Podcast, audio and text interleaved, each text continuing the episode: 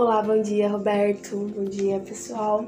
Gente, estamos gravando aqui mais um episódio do nosso podcast com um grande convidado, o presidente da Porto Seguro, Roberto Santos. Tudo bem, Roberto? Tudo bem. Muito obrigada por ter disponibilizado o seu tempo e dividir sua trajetória aqui conosco.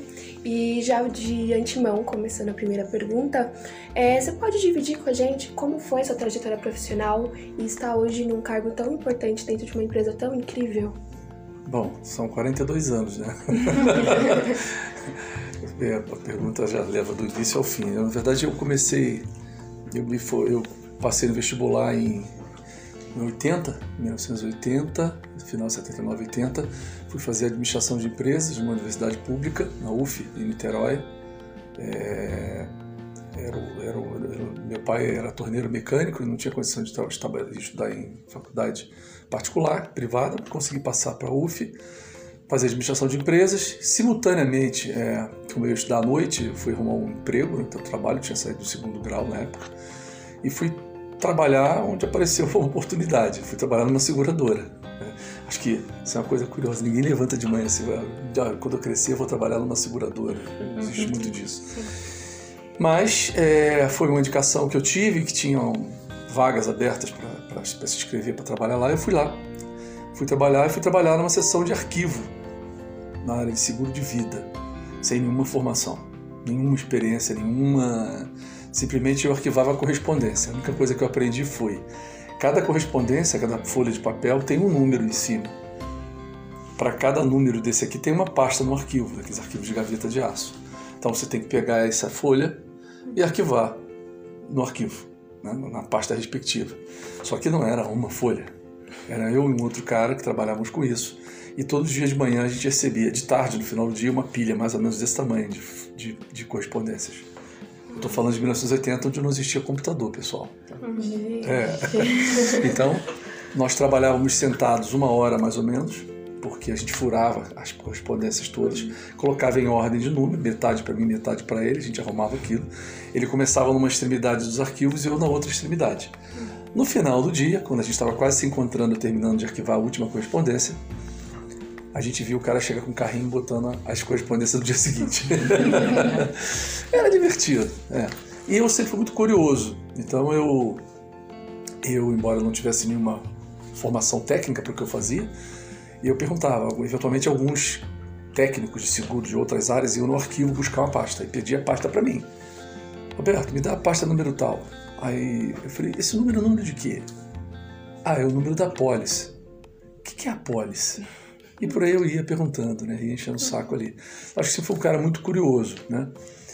Bom, depois de uns oito meses trabalhando nessa, nessa área, né? com os dedos todos furados, na época, essas pastas suspensas, elas tinham umas lâminas. Depois elas foi aperfeiçoada, ficou uma molinha assim, né? Mas foi uma mudança para não cortar o dedo, porque a lâmina antiga cortava. Então meus dedos eram todos cortados. Mas eu era feliz da vida, que eu estava ali ganhando um salário, trabalhava numa grande empresa e tal. Até que eu vi um anúncio no Jornal do Brasil, um jornal muito famoso na época, nos anos 80 no Rio, é um dos maiores jornais do país, hoje em dia não existe mais. E a Sul América, a empresa que eu trabalhava, tinha colocado um anúncio no jornal para recrutar pessoas para formar como técnicos seguros, para dar curso para formar. E, e aí contratar essas pessoas, era um concurso. Tinha os pré-requisitos e eu me enquadrava nos pré-requisitos. Eu fazia administração pela faixa de idade e tal. E eu falei, pô, tinha que mandar uma carta para a caixa postal número tal. Só que era a empresa que eu trabalhava, eu fui falar com o meu chefe. Falei, pô, eu queria fazer esse concurso aqui. E ele falou, vamos falar com o superintendente. Eu fui falar com o superintendente, o superintendente virou para mim e disse assim, olha, é, mas por que você quer fazer o concurso? Falei, ah, porque o salário é maior do que eu ganho e é para formar técnicos de seguros, eu faço administração de empresas, e acho faz sentido. Ah, você não está satisfeito com o seu trabalho? Eu falei assim, satisfeito estou, mas eu queria ter algo maior. E ele virou para mim e falou seguinte: olha, tudo bem, nós vamos deixar você fazer o concurso. Agora, se você não passar, você vai ser demitido, você perde o emprego. Eu falei, mas por quê? Ué, você não quer ficar mais aqui? Então, ou você vai para esse, esse, passa no concurso e vai estudar, sai da área, ou eu mando você sair porque você não vai continuar aqui. Você escolhe. Você quer continuar aqui ou quer ir fazer o concurso? E aí despertou em mim naquele momento, hoje olhando para trás eu entendo isso, mas é algo que eu acho que a competência é muito importante para qualquer pessoa desenvolver a sua carreira, é coragem. Né? É, hoje olhando para trás, de repente era um misto até de responsabilidade, né? porque eu não, não podia é, é, abrir mão daquele emprego que era muito importante para mim. O salário era importante para mim. Né? Mas eu tive a coragem de fazer, eu tinha uma boa formação, eu sempre fui um bom aluno e tudo. Eu falei, ah, vou fazer, pô. E fui e passei. Né? Saí da área e fiquei um ano estudando como técnico de seguros. Né? Depois de um ano estudando como técnico de seguros, fui trabalhar numa determinada área de seguros, que é na área de automóveis, seguro de automóveis, na área de sinistros de automóveis. Pouco tempo depois, é, um ano depois no máximo, a minha gestora, ela se aposentou e o superintendente da área me colocou como responsável da área. Eu tinha aí 22, 23 anos de idade e eu tinha 80 funcionários. Que responsabilidade. É. Uhum. E, com um pequeno detalhe, o meu gestor não era uma pessoa que me apoiava, me orientava, não era. E aí foi uma grande frustração que eu tive foi a minha faculdade, porque aquilo que eu aprendia na faculdade não tinha nada a ver com o que eu vivia no dia a dia. Uhum. Porque os meus professores, eles todos eram acadêmicos. Uma carreira como administração de empresa, você se forma, você vai virar um gestor. Né? E mais do que qualquer outra coisa, é um gestor de pessoas, gestor de processos. E você precisa ter chão de fábrica para isso, tem que ter vivência. Os meus professores não tinham vivência. Eles fizeram a faculdade, depois fizeram o mestrado e viraram professores. Mas eles não tinham experiência de como é que a coisa acontece na prática, sim como isso acontece nos livros. Então tinha muita distorção do que eu vivia, do que eu tinha de dúvidas de como proceder em relação ao que eu tinha na faculdade, até a conversa é, não tinha muito, muita troca, o cara não entendia muito bem quais eram as minhas aflições. Então eu acabei sendo um cara é, aprendendo muito na, na pancada, sabe? Com muitos erros e acertos. O que poderia ter sido horrível para qualquer carreira acabou sendo muito bom para mim. Vivência foi muito intensa. Então, na Sul América, é, sempre vesti a camisa, sempre tive, tive uma preocupação muito boa, muito com, com as pessoas, com os processos, mas principalmente com as pessoas, ajudar as pessoas a se desenvolverem. E, e gostava do que eu fazia. Eu mudei de várias, fui promovido várias vezes e tal. Até que chegou um momento que eu era gerente da empresa, uma grande empresa, mas algo, alguma coisa me incomodava né, com a correção de valores da empresa, cultura da empresa. Chegou um ponto que para você ascender profissionalmente já tinha outros valores por trás. Você era parente de alguém, algumas coisas assim que não fazia muito sentido. Na verdade, o que eu percebia é que não existia justiça, muitas vezes, nas decisões que a empresa tomava. Aquilo me incomodou e meus olhos pararam de brilhar. Quando isso acontece, é notar, é, é, acaba sendo notado pelas pessoas que você não está tão mais feliz com aquilo. Né? Eu sempre fui um cara que vestia sempre muita camisa das empresas que trabalhei. E nessa primeira empresa, então, o que aconteceu foi que eu tive uma proposta para sair meus olhos não estavam brilhando, eu já conhecia pessoas no mercado. Eu, nessa época eu já tinha virado professor daquela escola que eu estudei de seguros, né, que é a atual Escola Nacional de Seguros, na época chamava Funenseg. Eu já era professor, então eu conhecia muita gente de mercado, tinha um certo network. Recebi um convite para sair, fui, fui lá e de novo, coragem, pedi demissão e fui embora. É, meu pai me chamou de irresponsável, porque a Sul América era uma das maiores empresas do país pô, filho norte-americano virou gerente da Sul América e pede demissão, nessa altura do campeonato eu já era casado, minha mulher não trabalhava e tinha um filho pequeno. E a prestação do apartamento para pagar. E eu pedi demissão daquela situação confortável para ir para outra. Mas por quê? Porque aquilo me incomodava, eu não estava feliz. E eu fui. E eu fui lá ser gerente geral técnico. Eu tinha minha formação toda técnica de seguros, né? Eu trabalhei com vários ramos de seguros, fui gerente geral técnico. E o que foi legal nessa empresa, não me arrependi nem um pouco de ter pedido demissão, ter ido para lá, era um clima bem harmonioso e tal, não tinha esse problema da falta de justiça que eu tinha percebido. E lá foi muito útil para mim, porque eu passei a adquirir uma competência também muito importante para todo mundo que quer crescer profissionalmente, que é a visão sistêmica. É você ter uma noção do todo. Na Sul América, durante os 10 anos, eu sempre fui uma engrenagem, né? Mas eu não sabia como é que era a máquina toda. Eu não sabia. Eu sabia o que eu fazia ali, mas como é que a máquina toda funcionava, eu não tinha ideia. Então, quando você sabe como é que funciona todo, você toma às vezes decisões, definições com muito mais facilidade, mais propriedade, porque você sabe o que se aperta aqui, o que vai acontecer do outro lado. Isso na Sul América eu não via, porque a empresa era muito grande e eu era, embora fosse um gerente, era uma pequena engrenagem. Tá, Boa Vista Tiago ser uma empresa pequena, eu participava das decisões das outras áreas. Então, por exemplo, tinha reunião da área de vendas. Eu era da área técnica, mas eu sentava junto com os demais colegas, pares meus das áreas de vendas, área administrativa, área financeira. Então, nesse período nessa empresa, eu passei a entender exatamente como é que funcionava a companhia inteira. Então, eu adquiri essa capacidade e passei a dar valor à história de ter a visão do tudo, ter visão sistêmica. Bom, estava tudo muito bem, estava tudo muito bom. Aí acontece um problema. Um belo dia eu venho trabalhar, fico sabendo que a empresa foi vendida o banco vendeu a seguradora para uma outra seguradora. Eu estava no Rio de Janeiro, sempre no Rio de Janeiro, essa história toda. E essa outra seguradora que comprou, ela era de São Paulo. E já tinha um cara lá que fazia o que eu fazia em São Paulo. É, uma semana, duas semanas depois eu fui demitido, porque já tinha uma pessoa que fazia o que eu fazia. E aí fui escutar o meu pai dizer que eu era irresponsável, que eu não tinha que ter saído da Sul América, como é que você faz uma besteira dessa e tal. Então, foi um momento difícil da minha vida, da minha história, mas é, eu conheci muita gente, tá, muita, muitos amigos do mercado, fiz algumas entrevistas e 30 dias depois eu estava trabalhando já numa outra empresa, numa outra função que eu nunca tinha feito antes. Eu fui ser diretor de vendas de uma sucursal. A vida inteira eu era matriz de área técnica. Me contrataram para trabalhar na área de vendas de uma sucursal do sucursal Rio de Janeiro. E aí, às vezes, né, a gente vê as coisas assim, eu aprendi, a partir da minha história, sempre que você tem um problema, você acha que aquilo. Né, você tem duas formas de você agir. A, mais normal é você ficar derrotado diante de um problema. Eu passei a ver na vida que sempre que acontece um problema é que tem algo bom por trás daquilo que eu não estou enxergando. Posso não estar tá vendo o que tem de bom naquilo. Imagina, como é que ia pensar? Fui mandado embora, mulher, não trabalhava, filho para criar, apartamento para pagar prestação. O que, que pode ter de bom numa minha dessa? Não tem como acontecer uma coisa boa aqui, né? Sim. Mas tinha, eu acabei indo trabalhando numa outra empresa numa área de vendas, coisa que eu nunca ia ter essa oportunidade se eu tivesse naquela empresa que eu estava antes. Eu fui trabalhar na área de vendas, passei a ter gosto por área de vendas, procuravam, coincidentemente essa empresa era, não era muito normal, alguém contratava para a área de vendas, alguém que tinha formação técnica. Mas essa empresa era uma empresa muito conservadora, que eu fui trabalhar, chamava-se Finasa, do Banco Mercantil de São Paulo. E eles buscavam alguém que fosse uma formação técnica para ficar mais pé no chão, não fazer sair vendendo qualquer coisa.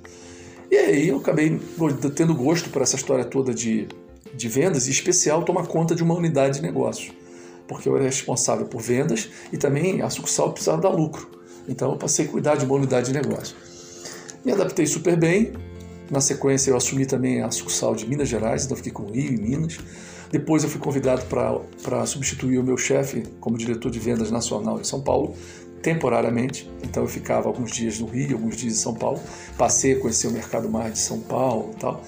E para mim foi muito boa essa experiência também, porque você tem essa história de tomar conta de um negócio. É como se eu fosse dono de um negócio. Né? Então para minha formação foi muito boa. Mas, né, de novo, meus olhinhos pararam de brilhar com algo que aconteceu de novo. É, alguns valores da empresa é, não eram legais. Tinha uma coisa que me incomodava, algumas bobeiras, mas isso não era o pior. Né? Por exemplo, você não podia ter porta-retrato em cima da mesa, porque não podia ter nada pessoal.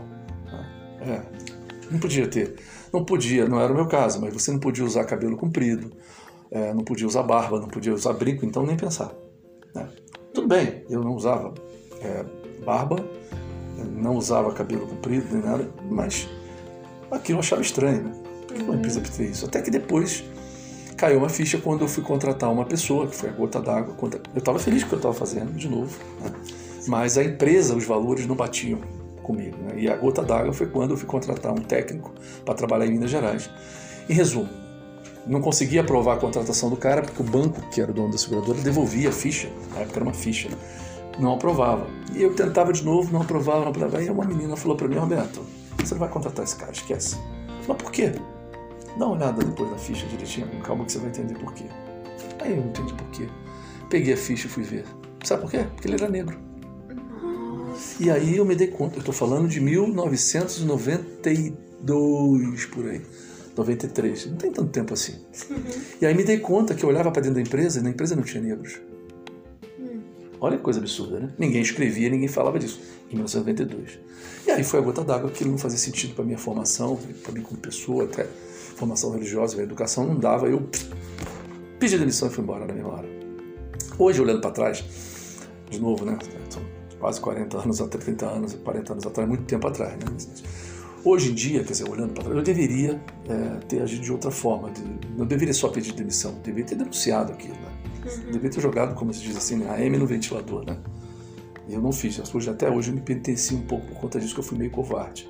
Mas, enfim, eram outros tempos, eu também era uma pessoa diferente do que eu sou hoje. Hoje eu teria agido diferente. Eu vou embora. Vou embora, né? de novo, né? Meus olhinhos pararam de, pararam de brilhar. É, as pessoas percebem isso e eu fui convidado para trabalhar numa empresa multinacional, uma empresa inglesa, chamava-se General Accident.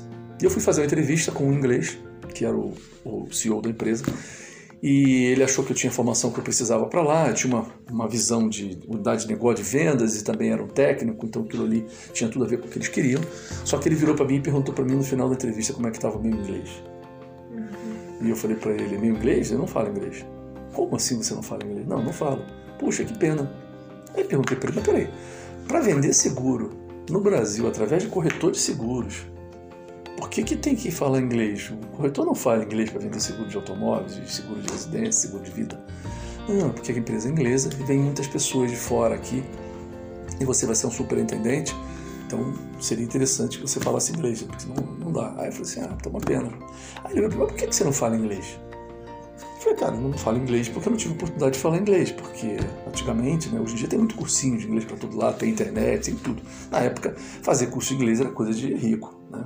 Numa escola pública não tinha aula de inglês. Né? Uhum. Então, eu não tive oportunidade, comecei a trabalhar muito cedo, casei cedo, filho cedo, não, fui dar aula de noite para ganhar dinheiro tá cedo também, né? então não tive tempo para fazer isso. Ele falou, você tinha vontade de falar inglês? Eu falei, muita, eu gosto muito de música, eu fico traduzindo letra de música com dicionáriozinho de inglês e português. Claro que eu teria vontade. Ele falou assim, se você, se a companhia pagasse o curso de inglês para você, você paga um pedaço do curso. A gente vai fazer aula aqui na empresa com o professor particular, segunda, quarta, sexta, sete horas da manhã. Você topa? Eu falei, topa. Então tá bom, então você está contratado. E lá fui eu trabalhar, né? pedi demissão, fui embora, de novo, pro desconhecido, né? coragem de novo, mas em função de uma coisa de justiça, de valores e tal, e puf, corri e fui embora para lá. E lá chegando foi uma, foi uma, pressão, uma, uma experiência muito interessante, muito, muito importante na minha carreira, não só por causa da questão do inglês, eu tinha aula com professor, é, eram professores nativos que vinham para o Brasil, ficavam um tempo e embora, não falavam português. E aí, além da aula, eu chegava para o pro professor e falava assim, poxa, eu sou de Niterói, né, no estado do Rio. Tem praias bonitas. O próprio pessoal do Rio não conhece bem as praias de Niterói, que são mais bonitas do que a do Rio. Sou suspeito de falar, mas é verdade.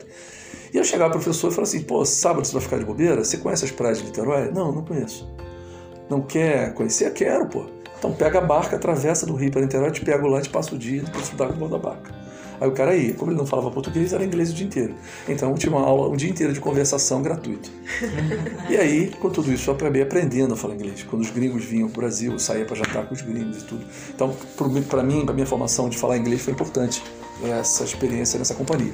Além disso, era uma empresa muito avançada para a época, né? por ser uma empresa europeia eles tinham já naquela época a questão de fazer planejamento estratégico para os próximos três anos, coisa que no Brasil não se falava, né?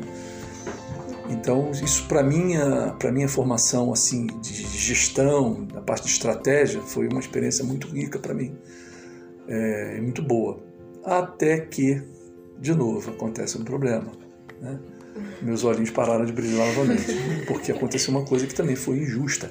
Como eu disse, sempre gostei de trabalhar com pessoas, de olhar para as pessoas. Eu sempre acreditei que a empresa cresce, você cresce, se as pessoas crescem juntos com você. Juntos com você. Se isso não acontece, não vai dar certo. Que ninguém faz sozinho uma revolução de nada. Né?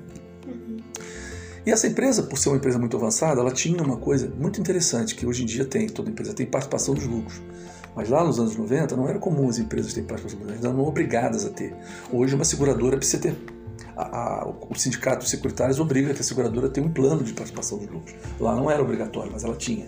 Só que ela fazia um negócio diferente, como não era obrigatório, do jeito que ela queria. Então ela fazia uma concorrência entre as sucursais. Uhum. Então, exemplo, aí tinha uma regra, que a, a companhia que tivesse melhor resultado, a sucursal que tivesse melhor resultado, ganhava um múltiplo salarial maior. Até que uma que não, não tivesse, fosse o pior, não ganhava nada. Era muita meritocracia. Uhum. Tem certo e tem errado. Bem, era uma forma de funcionar. E eu fui ser responsável pelo Rio de Janeiro. O Rio de Janeiro nunca tinha sido o primeiro lugar, sempre ficava ali entre terceiro e segundo. Eram cinco sucursais. Sempre ganhava, mas entre segundo e terceiro nunca era o primeiro. O primeiro era sempre São Paulo. Em São Paulo, quem tomava conta da sucursal era inglês, não era brasileiro. Naquele ano, segundo ano meu lá frente dessa operação, a gente estava na frente.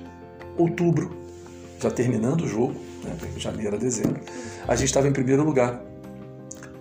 Quase certo que a gente ia ganhar, né? Faltavam só dois meses. E aí, o inglês mudou a regra do jogo. Mudou a regra do jogo. E por essa nova regra, não tem certo ou errado, ele mudou a regra do jogo. A gente ficava em segundo lugar e não em primeiro, e São Paulo assumia a liderança. Aí eu fui falar com ele. Falei assim, cara, o que você está fazendo não é justo. De novo, justiça. Não, é sim, veja só, porque, porque ele começou a explicar a regra. Eu falei, olha, eu entendo. Eu entendo, faz até sentido mudar. Só que você deveria mudar a partir de janeiro para o ano que vem. Para este ano, não mais. Uhum. Pô, você, mas mudar a regra do jogo, está acabando o jogo, pô? Né? Aí fica fácil. É, aí não dá, né? Ah, não, não sei o quê. Aí ele me deu uma embromada lá, vou ver, vou pensar e tal. E eu voltei pro meu time e falei, olha, que é todo mundo revoltado. Ele falou, a gente vai mudar o jogo, ele falou que vai ver, tal, tal, tal. Quando chegou em janeiro, fevereiro, ele divulgou o resultado, a gente ficou em segundo lugar, ele mudou a regra mesmo. Né? E eu fiquei muito chateado com tudo aquilo. De novo, eu fui falar com ele, falei assim, cara, isso não é justo o que você fez. Não é justo com as pessoas que se, se trabalharam em cima de uma regra para poder ganhar, né? E você fez isso, pô, não é justo. Ah, não, não sei o quê, tá, tá, tá meio que meio assim, não tá satisfeito. É. De novo, meus olhinhos pararam de brilhar, né? Eu falei, vou embora daqui. Tô terminando. Vai de rádio, São 42 anos, falei pra você.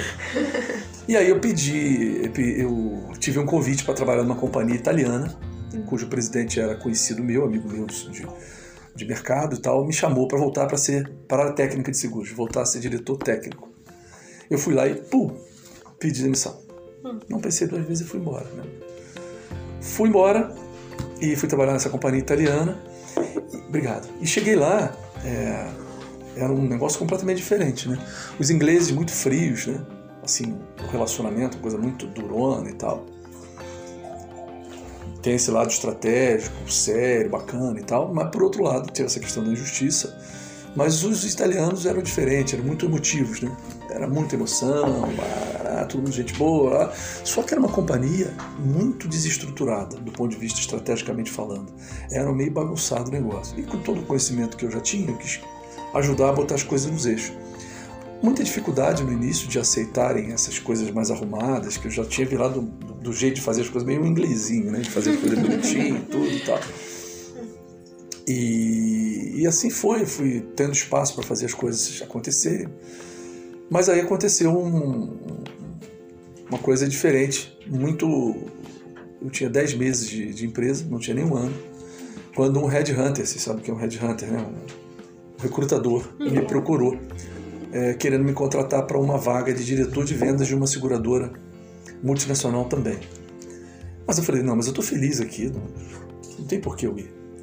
E todas as vezes que eu troquei, ou, ou me tiraram ou eu quis ir embora. Uhum. E dessa vez alguém queria me levar. E eu não queria ir. Né? E essa, essa mulher me, me insistiu muito para eu conversar com um francês, que era o presidente da companhia no Brasil, chamava-se AXA. E encheu tanto saco que eu fui lá, sem compromisso, conversar com o cara. Até para conhecer o cara que eu não conhecia ele, né?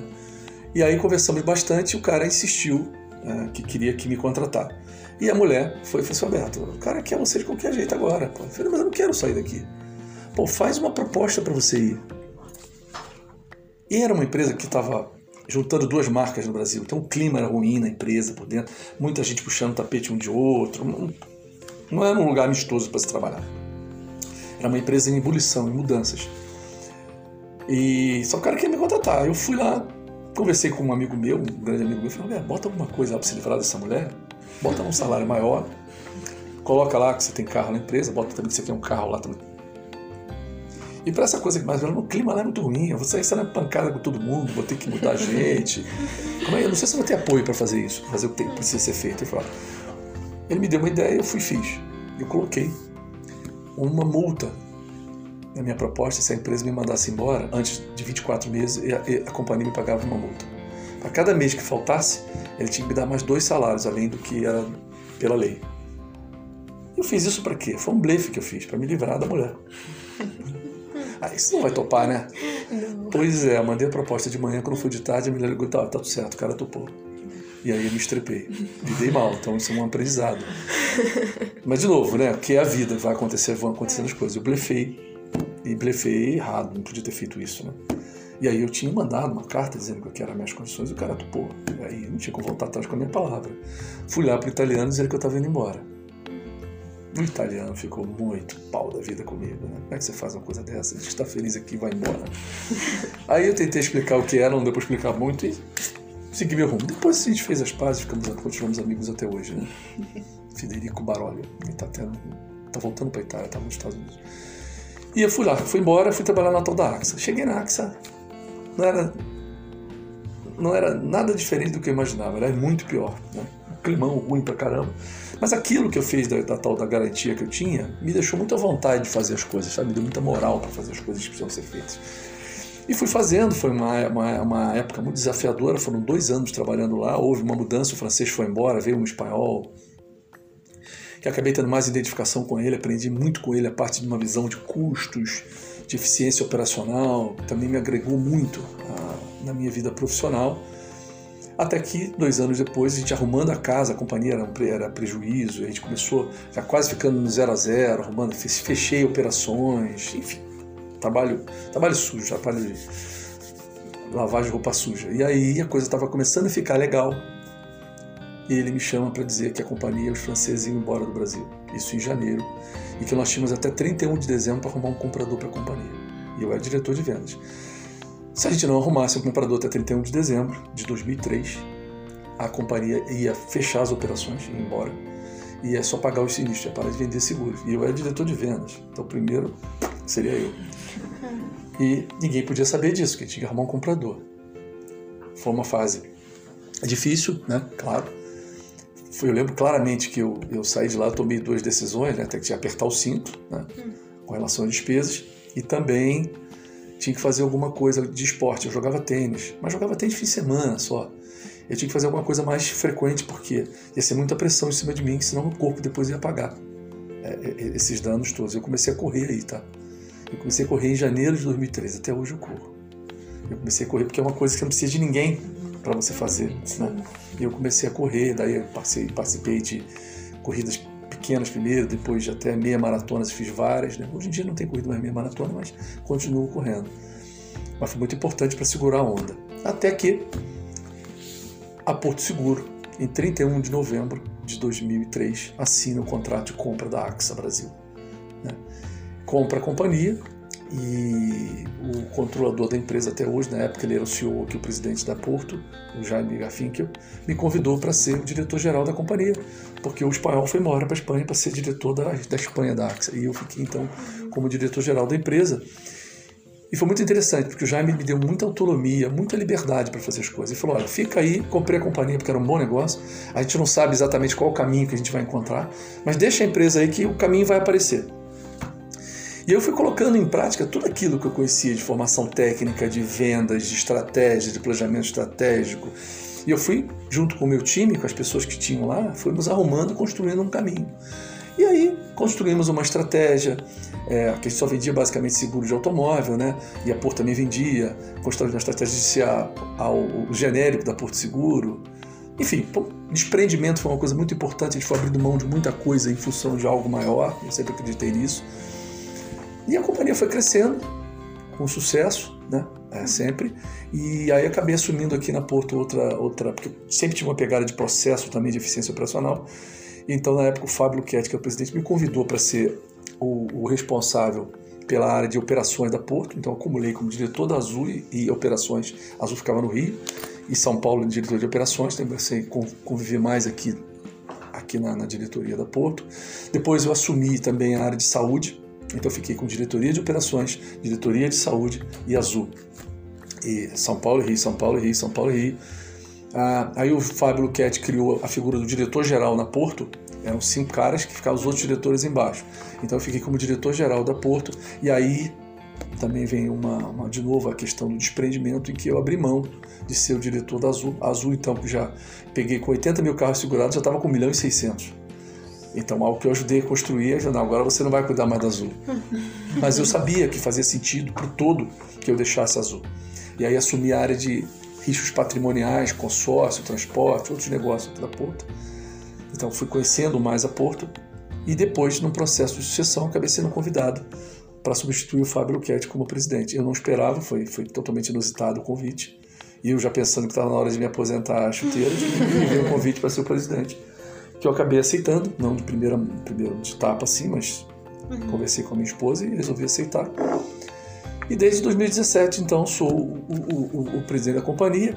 Eu também tive durante essa, essa história toda aí uma, uma, uma função, uma dedicação institucional também à causa do seguro. Eu, eu fui diretor do Sindicato de Seguradoras, depois vice-presidente, é sindicato patronal, né? Depois fui presidente do Sindicato de Seguradoras durante uns dois mandatos. Depois virei vice-presidente da CNSEG, que é a Confederação das Seguradoras, no lugar do Jaime, quando o Jaime se aposentou. E desde mês passado eu assumi a presidência da CNSEG, da Confederação também das Seguradoras. Então hoje eu sou presidente da holding da Porto Seguro uhum. e presidente da Confederação das Seguradoras. Ah, que bacana. É, então são 42 anos e continuo sendo a mesma pessoa, cuidando de pessoas e cuidando de processos. E com brilho nos olhos. Sempre. É, sempre. então, Não, por quê? Porque aqui eu encontrei o que eu procurava. Sim. Essa questão de valores que eu falei, né? de, de, de ter justiça, você sempre poder exercer com autonomia, com coragem. É, aqui eu conheci o valor da palavra desprendimento. Parece besteira, uhum. mas ontem, por exemplo, eu estava separando umas quatro camisas e eu separei duas calças jeans para doar. Por quê? Não só pelo doar de doar, mas eu fiz aniversário esse mês e ganhei quatro camisas e, e, e, comprei duas calças jeans. Então, uhum. as mesmas camisas, quatro outras, eu tirei. Você tem que desprender das coisas para fazer a energia circular. Né? Sim. Então, quando você faz isso, o universo conspira a favor e te devolve em dobro. Sim, sim, sim. É, aproveitando que a gente está falando sobre gestão de pessoas, a gente tocou muito, né, você tocou muito nessa pauta. Eu queria saber é, se você acredita que as pessoas nascem com aptidão para liderança ou elas desenvolvem isso? Pergunta difícil, não sei. eu não sei. No meu caso, por exemplo, vamos lá. Eu, é, talvez essas características elas, elas podem até emergir durante até a sua juventude, uhum. a tua infância e tal. Né? É, eu não sei se eu era um líder quando na minha infância, quando na minha juventude, né? Uhum. É, eu estava coincidentemente eu estava procurando alguma foto para uma um evento que a gente vai ter de PDL aqui, e eu passei por uma foto aqui, hum. coincidentemente está aqui. É, essa é uma foto do meu jardim de infância. Nossa! É, coincidentemente eu estava vendo isso aqui agora. Hum. Peraí, peraí, peraí, peraí. Bom, qual desses aqui sou eu? Ah, eu acho que é o da... do meio. Esse aqui? Esse aqui? É. Eu também acho. Eu acho que é esse. Não, eu sou esse aqui. Nossa! eu não tenho cara de líder aqui, tem? É difícil, é difícil. O quietinho da sala. É o quietinho da sala. É, era o quietinho da sala. Não, não era o quietinho da sala. Eu nunca, nunca fui assim, acho que nunca fui um líder, não, né? Mas tem uma coisa que, pensando melhor agora, que, meu pai trabalhava no estaleiro, né? Ele era uhum. torneiro mecânico. O que, que se faz no estaleiro? Constrói navios, né? E sempre que tinha quando o navio fica pronto, tem que fazer a entrega do navio, ele chama de lançamento. O navio, ele entra, é uma cerimônia onde a madrinha do navio batiza o navio, quebra uma garrafa de espumante no navio, né? Uhum. E o navio entra na água. Coisa linda de ver, que é uma, várias toneladas de aço entrando na água ao mesmo tempo pela primeira vez. Faz aquele movimento grande e tal, e toca a buzina do navio tudo. Você imagina para uma criança, uma vez por ano, ou cada dois anos, eu vi um negócio desse, né? Porque o, eles, o estaleiro é um estaleiro japonês, meu pai trabalhava lá, e convidava então os, os familiares dos, dos funcionários para assistir. Claro, né, que você ficava lá no fundão, né? Tinha os convidados de honra que ficavam lá na frente, aí tinha uma corda e a gente ficava atrás, mas a gente via tudo isso acontecer. Eu tenho um irmão só, mais novo que eu, e quando criança, os, os, os, é, os parentes perguntavam: o que você vai ser quando crescer, Roberto? Eu falava que ia ser comandante de navio. né? É, no fundo, no fundo, o que, que eu sou hoje? Sou comandante de navio. Sim, sim, sim. É, querendo ou não. Não deixa de ser um navio. É. Então eu não sei se eu tinha isso já dentro de mim, é, guardado lá, né? Hum. De, de, de liderar. Eu sempre gostei de gente. Então acho que isso é um uma, uma competência muito insubstituível para um líder. É, ter, gostar de pessoas, gostar de desenvolver pessoas, né, de, de trabalhar em time. Então, eu acho que isso eu sempre tive dentro de mim. Eu, eu joguei futebol há muitos anos, né?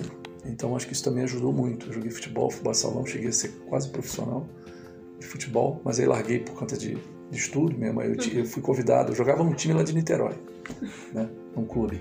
E aí um mulher me viu jogando me, me convidou para jogar no Fluminense, para treinar no Fluminense na época. Né? Mas tinha que ir para o Rio para treinar e ia ter que treinar inclusive durante o dia, né? No, no horário da minha escola. Então eu ia ter que estudar de noite. E minha mãe falou: não, não estudo está em primeiro lugar. Embora foi no colégio público e tudo. Não, não, você não vai deixar de estudar por conta de futebol de jeito nenhum. E aí eu não fui. Né? E aí ficou para trás essa história toda, mas o fato de jogar em time, essa coisa toda, sempre teve presente. Eu acho que é possível sim tornar uma pessoa líder, mas uhum. a liderança não é algo que, que deveria ser almejada por qualquer carreira. Eu acho que você hoje em dia, no mundo de hoje, você pode ascender profissionalmente sem ser um líder, né? Sim. Né? sim. São as carreiras em Y, né? Não dá para obrigar uma pessoa a ser líder, eu acredito é. nisso. É. Né? Você pode a, adquirir características de liderança, sim, né? Mas você não pode nunca numa empresa obrigar alguém a ser, a ser líder. Eu acho que isso não, não é legal. E Roberto, uma coisa que eu vi muito na sua essência, é duas qualificações que até a própria Porto tem na sua cultura e valores da empresa, que é o desprendimento e a coragem. Você tem muito isso em você. E eu gostaria de saber como se desenvolveu isso durante a sua trajetória de vida, como foi? Porque tem muita gente que tem dificuldade é. em desenvolver a coragem e o desprendimento. Olha, eu acho que eu acho que a coragem em si você tem que estar olhando sempre para o teu coração, né? Eu sempre fui um cara que tem uma intuição muito forte. Então, se você ah, percebe que você que o caminho é aquele, tem que ir, tem que escutar o coração. Então, acho que a forma de você ter coragem é escutar o coração. Sim. O que o coração está te dizendo. Né? Então, Veja, de novo, né? Eu, olhando para trás, você pode falar assim: ah, você é um cara vencedor, você não tomou nenhuma decisão errada. Não sei. Não sei é. dizer. Quem vai saber, né? Como ninguém vai saber qual caminho que eu teria tomado, por exemplo, se eu não tivesse saído da Sul América? Talvez se eu não saísse da Sul América, poderia ter virado presidente da Sul América, a Sul América poderia ser uma empresa, assim, com toda humildade possível aqui, poderia ser uma empresa diferente do que é hoje. Hoje a Sul América nem existe mais, acabou de ser vendida, ela foi perdendo todos os negócios e acabou de vender o saúde de toda ela para uma, uma, uma rede de hospitais, a rede DOR. É, sei lá, poderia ter virado presidente da Sul-América, a Sul-América poderia ter tido outro caminho, quem vai saber? Poderia estar numa posição, mas com certeza, o que eu fiz? Eu sabia que lá não era um lugar que eu não deveria estar. Porque eu escutava o meu coração, eu sabia que aquilo não era legal. Por quê? Porque, outra palavrinha aqui, a justiça. Porque a justiça não imperava lá. Então não era um lugar para eu estar. E eu acho que isso tudo tem muito a ver com formação, né, de educação, de meus pais, é, pô, eu frequentei a igreja católica a vida inteira, até frequento hoje, né? continuo. Uhum. Eu fui coroinha, ajudava o padre a rezar a missa, essas coisas todas. Então, eu acho que você tem uma formação, uma educação, você não precisa estudar nas melhores escolas do mundo. Pela minha história, vocês viram aqui, eu não, não, não sei vou contar esse detalhe todo, mas eu não fiz nenhuma MBA, eu não fiz pós, não fiz mestrado. Minha faculdade eu levei oito anos para concluir, por conta dessa história toda que aquilo não me uhum. dizia nada. Eu tive o diploma para ter o diploma porque não me agregou na minha carreira, na minha, na minha formação acadêmica. Né? Mas é, eu acho que a questão de você ter uma boa base de escolar, é, ter vontade de fazer as coisas. Outra coisa importante também é necessidade, sabe? Eu, eu, tenho uma filha que tem 18 anos e tenho um filho de 34 anos. Eu olho para os dois, são diferentes. Meu filho não teve as condições é, não faltou nada para ele na educação dele, mas ele lá pequenininho, eu já, até por causa da minha ascensão profissional, minha filha acabou né, levando vantagem nessa história toda. Mas meu filho hoje, meu filho se formou em economia numa boa universidade, eu consegui pagar uma boa universidade para ele, BMEC, fez pós na FGV, fala inglês fluente, francês fluente, morou fora, tanto na Europa quanto no Canadá, na parte francesa. Trabalhava num banco de investimentos, tinha tido cinco promoções. Um belo dia ele me veio falar para mim que ia largar o banco pediu demissão para fazer cerveja. né? Pois é, e ele tem hoje, é dono, controlador, sócio majoritário de uma, uma cervejaria, tem mais de 100 funcionários, tem a fábrica, tem um bar. Já tem um sócio hoje, Ambev, comprou 18% da fábrica dele e tal. Mas, de novo, né? Ele também teve coragem para fazer tudo isso. E na época eu, fa... é, aí eu falei para ele, pô, Bru, ô, Vinícius, vem cá. Cara, que loucura. Para fazer cerveja, não precisa ter estudado tudo que você estudou. Falou, pai, se eu não estudasse tudo que eu estudei, eu não faria a cerveja que eu faço. Porque ele é o mestre cervejeiro até hoje. Uhum. E aí eu olho pra minha. Mas ele sempre teve a questão de dar valor ao dinheiro, essas coisas todas. Nunca foi tão fácil. As coisas foram simples e fáceis pra ele, né? Porque eu não tinha os recursos que eu tenho hoje. Já minha filha, com 18 anos, eu fico preocupado. Que tudo mais fácil, né? Estudou colégio particular, não falta nada. Eu fico tentando segurar as coisas, não dá facilidade. Porque a- a- o fato de você. No meu, na minha carreira, pô, primeiro, eu falei aqui, né? Eu, eu, eu não tinha outra opção quando fui fazer vestibular. Eu tinha que passar por uma federal, porque se eu não passasse na federal, eu não ia fazer faculdade, meu pai não ia ter dinheiro para pagar. Então eu tinha que passar para federal. Eu passei em sexto lugar para a UF. Né? Porque eu tinha que estudar. Eu, porque eu não tinha outro, outro jeito, eu tinha outra saída. E meus pais sempre mostraram isso: eu tenho que estudar, não tem outro caminho. né? Então acho que isso é muito importante. Né? Sim. É, e aproveitando que você falou da faculdade, é, você. Qual foi a inspiração para escolher esse curso, Administração de Empresas? Vocês vão rir. Mas eu fui por eliminação. eu falei assim: ó, primeira coisa que eu não quero fazer. Medicina. Pô, eu não posso ver sangue, me dá um frio na espinha. Odontologia também não dá. Não dá, não dá, não dá. Aí outras carreiras, tipo biologia, essas coisas, vai tudo da mesma linha, vai ter que dissecar cadáver, tudo. puta, não dá. Então eu tirei todas essas coisas biológicas da frente, né? Aí fui vendo as outras carreiras e tudo. Pô, uma coisa que me encantava um pouco era a engenharia. Né? Pô, mas para pra pensar. Naquela ocasião, não sei hoje como é que é, mas deve ser. Mas naquela, naquela época, você passar para engenharia, ah, você tinha que. Pô, era assim, 20, 30 pessoas, 50 pessoas para uma vaga. A administração era 10 para uma. Eu sempre fui um cara muito prático, muito pragmático. Né? Falei, pô, administração é algo que faz sentido para mim. Como engenharia também faz. Então eu vou para administração, porque aqui a possibilidade de eu passar para a UF é maior do que eu passar para a UF pela engenharia. Então eu vou para administração, ficou administração e economia. Né? Eu também tinha umas outras carreiras, com todo respeito, claro, mas não, não me diziam muito, né? Ela, história, sempre foi muito bom, sempre gostei, eu gosto muito de ler livros épicos, essas coisas. Eu gosto muito disso tudo, mas eu virar professor de história, assim, um, um, geografia, eram carreiras que não, não me despertavam, mas engenharia, administração e economia, assim, direito nem pensar. Decorar lei, aquelas coisas todas, não, não, não me batiam também. Então eu fiquei entre essas três. E aí, pragmaticamente falando, eu fui para administração, porque a relação de vagas, candidatos, era melhor. Sim. E aí eu fui lá e fiz, passei, passei bem. É, bem mais prático. É, se você fosse dar uma dica de como fazer, pela sua história, ter um bom network foi importante. Se você fosse dar uma dica para os jovens que estão escutando, é, como ter um bom network, um bom. No meu caso, eu, não, não, não existia nessa palavra network. Na verdade, o que acontecia, no meu caso especificamente, eu fui dar aula, né? Uhum. Então, eu, como professor da escola de seguros, acabava conhecendo muita gente, né? Depois também, como, como diretor do sindicato das seguradoras, também conheci muita gente de mercado. Isso foi importante para mim, né? É você ter um, um, um, network. Mas acho que mais importante do que você ter um network é você estar feliz com o que você faz. Se você não estiver feliz com o que você faz, cara, uhum. pede boné e vai embora. Se, se, se você vê que não tem jeito de mudar. Às vezes, você tem que se identificar com algo maior que está na empresa. Qual o propósito da empresa? Ela tem um propósito? Tem algo maior por trás? Porque mesmo numa empresa como a Porto, você pode estar trabalhando numa área e o teu chefe é uma babaca. Sim. Isso pode acontecer. E é normal.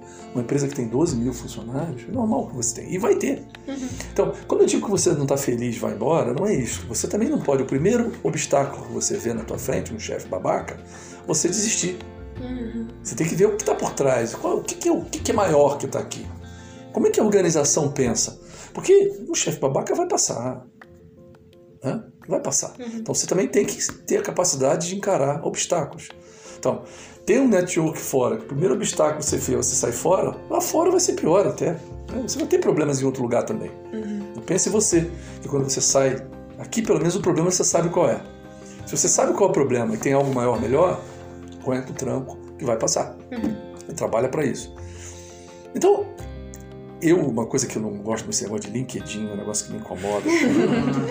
você, eu tenho um LinkedIn, tive que ter, porque me obrigaram a ter, que ter, ter LinkedIn, tá, mas Cara, você não sabe a quantidade de gente me pedindo emprego todo dia. Né?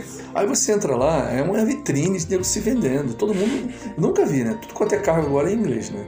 Business developer, não sei o quê. Cacete. Aí você vai ver. Eu vejo gente até que trabalha aqui na companhia, eu sei quem é a pessoa, sei qual é o cargo da pessoa, o cargo no LinkedIn é um negócio assim, né? pra caramba, né? É uma vitrine muito grande. Então, cuidado com essa história de network, pode ser um tiro um tiro no pé, entendeu? Não, não, você se expor demais. Uma coisa é naturalmente você conhecer pessoas. Sim. Mas você forçar a barra para você ter um network não é uma coisa legal. Não é o mais importante. É. Tá? Na posição que você está hoje, Roberto, você acha que, mesmo estando num cargo de muita importância dentro da empresa, você acha que tem que sempre estar se desenvolvendo? Hum. Sem sombra de dúvida, né? Primeiro, porque ninguém sabe tudo. Uhum. Segundo, que o mundo muda cada vez muda mais rápido. As uhum. coisas vão, ó, o tempo todo. Quer ver um exemplo? Eu assumi a companhia em 2018, né? 2017, já numa fase de transição como vice-presidente executivo. É, e eu olhava para a companhia, tinha algumas coisas que eu acho que a companhia tinha que mudar. Né? Então, por exemplo, eu sempre achei que a companhia tinha que ser mais eficiente, ter mais eficiência. Uhum essa visão de processos que eu tenho, olha, muita coisa aqui que tinha que mexer. Ainda tem, mas até porque isso não termina nunca. É, e outra coisa que também que me, me incomodava muito é que já naquela ocasião eu olhava assim e falei assim, poxa, a Porto é uma empresa que trata bem os clientes, os segurados, né? trata bem todo mundo, os corretores, preza pela excelência no atendimento e tal. Mas a gente olhava para a empresa, dentro da empresa, de fora a pessoa não consegue ter esse olhar, mas a Porto não era uma empresa voltada para conhecer o segurado. Aí é o que está por trás, era a visão do cliente. A Porto enxergava que o cliente dela era o corretor de seguros. Então, a Porto conhece tudo do corretor de seguros.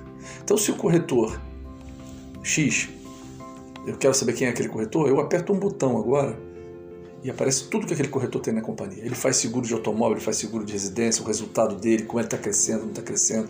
A companhia toda foi montada para conhecer bem o corretor. Mas a leitura que a companhia tem, tinha é que o segurado não era um cliente nosso, ele era um cliente do corretor e não nosso. Isso me incomodava. Então eu queria que o cliente segurado, segurado tinha que ser cliente também. Corretor também, numa dimensão, e o corretor na outra. O cliente, o segurado, ele é cliente tanto da Porto quanto é cliente do, do corretor, mas ele também é minha. Eu também preciso conhecer esse cliente. Né? Então, é, a gente teve que fazer muita mudança. Estamos fazendo ainda. Base de dados, por exemplo, não era unificada. O cliente era da área de negócio, não era da Porto como um todo. Então, se você fazia um seguro de automóveis, tinha lá uma base de dados de automóveis, estavam os dados que o automóvel precisava. Na área de ramos alimentares tinha outra base de dados, mas se esse cara não tem, tem seguro de automóvel, não tem residência, ele não, ele não enxergava esse cara. Consequentemente, a gente não conseguia fazer algo que a gente sempre quis fazer, mas não fazia, tentava de forma heróica, mas não conseguia, que é você fazer cross-selling, você fazer venda cruzada. Oferecer para um cara que tem um produto seu, oferecer outra coisa, mas ele não era meu cliente, como é que eu fazia isso? Então nós tivemos que unificar a base de dados, criar o conceito de que o cliente é da Porto SA, é da holding e não do negócio, criar uma base unificada e a partir daí conhecer esse cliente. Uhum. Né? Então a gente já criou um conceito aqui, sendo chamado NR, que é nível de relacionamento. Cada segurado da companhia hoje ele tem um, um, como se fosse um score interno que tem a ver com o tempo de casa que ele tem na companhia, uhum. tempo de relacionamento com a companhia e quantos negócios ele tem com a companhia. Isso cria um score para ele e começa a olhar para esse cara de forma diferente. Né? Eu vou não tratando as pessoas diferentes, mas a gente muitas vezes, às vezes vai recusar um seguro de vida porque o cara está acima do peso, né? E a área de vida não sabe que não sabia quem é esse cara, devolvia. E ia no corretor, o corretor conhecia o cliente. Hum. E aí ele voltava para começar e falava: "Você está maluco? Esse cara tem isso, tem isso, tem isso, tem isso, você não tem que aceitar esse seguro desse cara". Aí a gente olhava aqui internamente, olhava, é, realmente tinha tudo isso, aceitamos. Então, isso é perda de eficiência.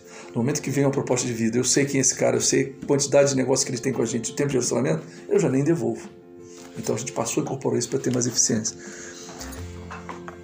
E para fazer tudo isso, né, quer dizer, eu tive que me mudar meu conceito também, minha cabeça também. Então, hoje muito se fala em transformação digital na companhia. Né? É, quem lida com isso hoje, as características de pessoas que são ali, que têm expertise de CX, Customer Experience. É, enfim, PO, né, Product Owner, essas pessoas todas que têm, que são especialistas em tudo isso para fazer transformação digital, para trabalhar em tribos, em squads, né? é toda uma metodologia diferenciada, tudo coisa que eu nunca conhecia dessa merda. Né? Não sabia disso. Hoje eu sou o sponsor da companhia nesse assunto todo. Né? Eu aprendi que a mudança digital não tem a ver com tecnologia, tem a ver com mudança de mindset, com modelo mental. De você construir jornadas colocando o cliente no centro das decisões de fato. E até aqui eu não sabia disso. Então eu tive que me, me dar, eu tive que buscar é, é, aprender disso. Então nós buscamos auxílio de uma consultoria para nos ajudar a fazer a transformação digital. Então veio para aqui uma consultoria chamada BEM. A BEM nos ajudou nisso tudo, com conhecimento acadêmico de tudo isso, com situações é, de prática e tudo, e eu fui o cara que mais mergulhei em cima de tudo isso para aprender isso. Eu diria que hoje pouca gente na companhia, exceto os especialistas que vieram para poder fazer isso, mas da, da turma toda aqui que já estava, acho que ninguém entende mais desse negócio hoje do que eu, porque eu mergulhei para conhecer muito disso. Até porque eu preciso ser a mola propulsora dessa transformação dentro da companhia, de mudança de modelo mental. Então, eu sou sponsor, eu tive que me adaptar. Uhum. Né? Então, daqui a algum tempo, alguma coisa vai mudar, vai ficar diferente. De novo, né? mesmo um cara como CEO da companhia, ele tem que entender o que está acontecendo no mundo que está mudando. Por exemplo, o que aconteceu depois da pandemia. Né? O mundo não é mais o mesmo. Modelo de trabalho, né? essa parte toda, né? não é mais presencial, nós temos modelos híbridos e tudo. Então, eu sou um cara que com mais de 61 anos, sou old school, eu sou old school, eu fui de um tempo que não tinha computador, pô, quando eu comecei a trabalhar. Sou old school.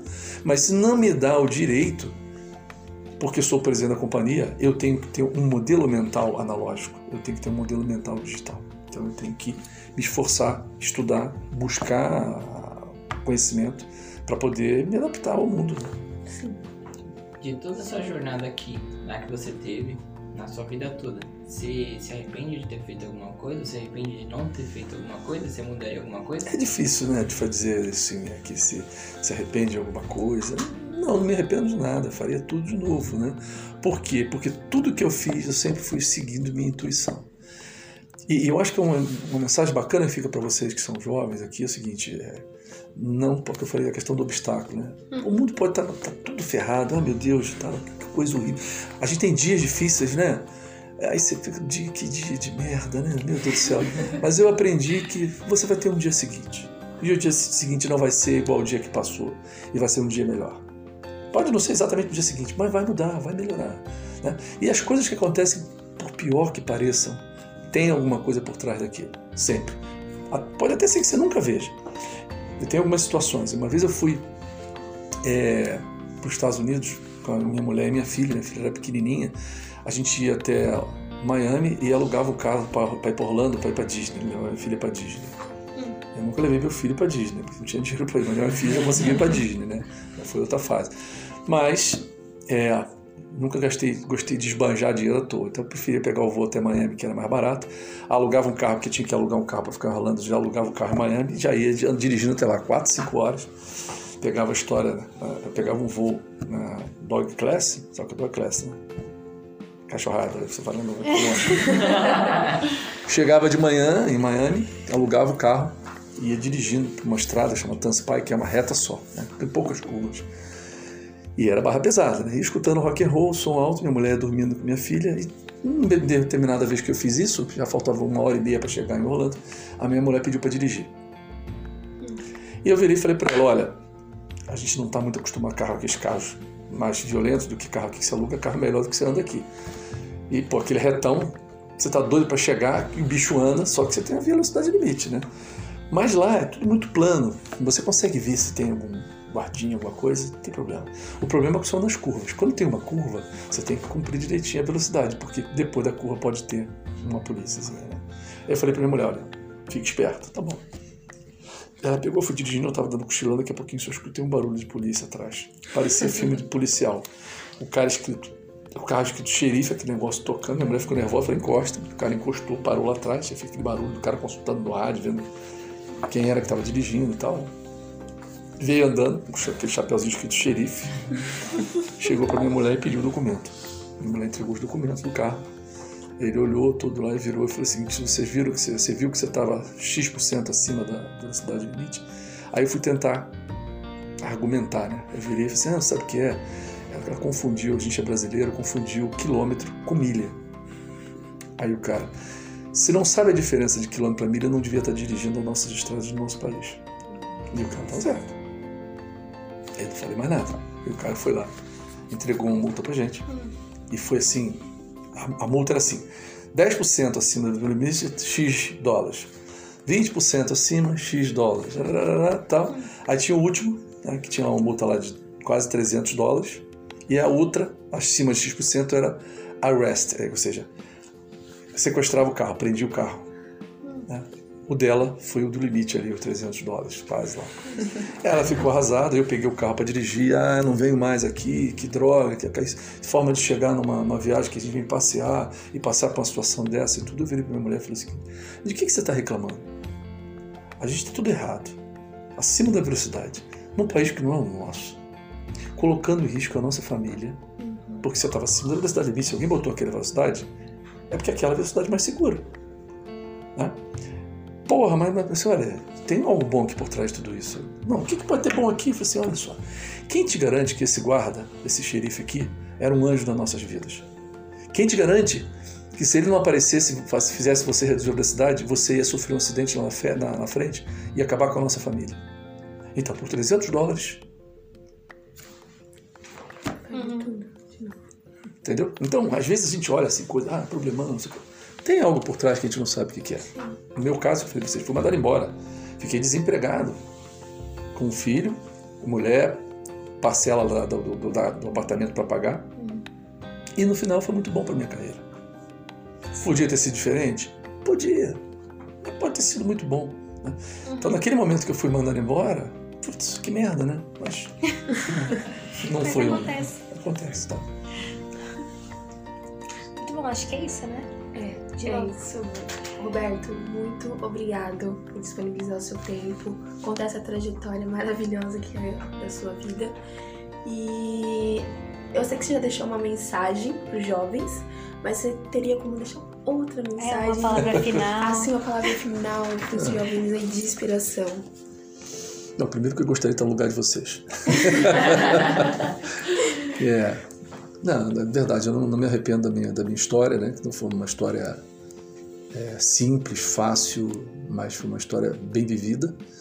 Eu acho que vocês têm que tomar, é, tomar as rédeas da vida de vocês. Né? Eu acho que isso acho que é uma coisa muito importante. É, ninguém, ninguém, por mais que uma empresa ela, ela propicie desenvolvimento, treinamento, o teu gestor te ajuda, te faz mentoria, te faz coach, mas ninguém vai cuidar da sua carreira como você mesmo. né? Então, a gente não pode, às vezes, pensar que transferir para a empresa a responsabilidade pela sua carreira. Isso foi uma coisa que eu nunca deixei de fazer. Eu sempre cuidei da minha carreira. Nunca quis, nunca exigi que uma empresa se responsabilizasse, responsabilizasse pelo meu desenvolvimento. Eu acho que é a responsabilidade da empresa cuidar disso, fazer isso tudo, mas se você não cuidar, não vai ser a mesma coisa. Eu acho que é essa que é a mensagem que eu deixaria. Assumem as rédeas das suas carreiras. Certo, muito bem. É, aos jovens que estão assistindo, o episódio vai ficar disponível no Spotify e no YouTube. É isso. Obrigado, tchau.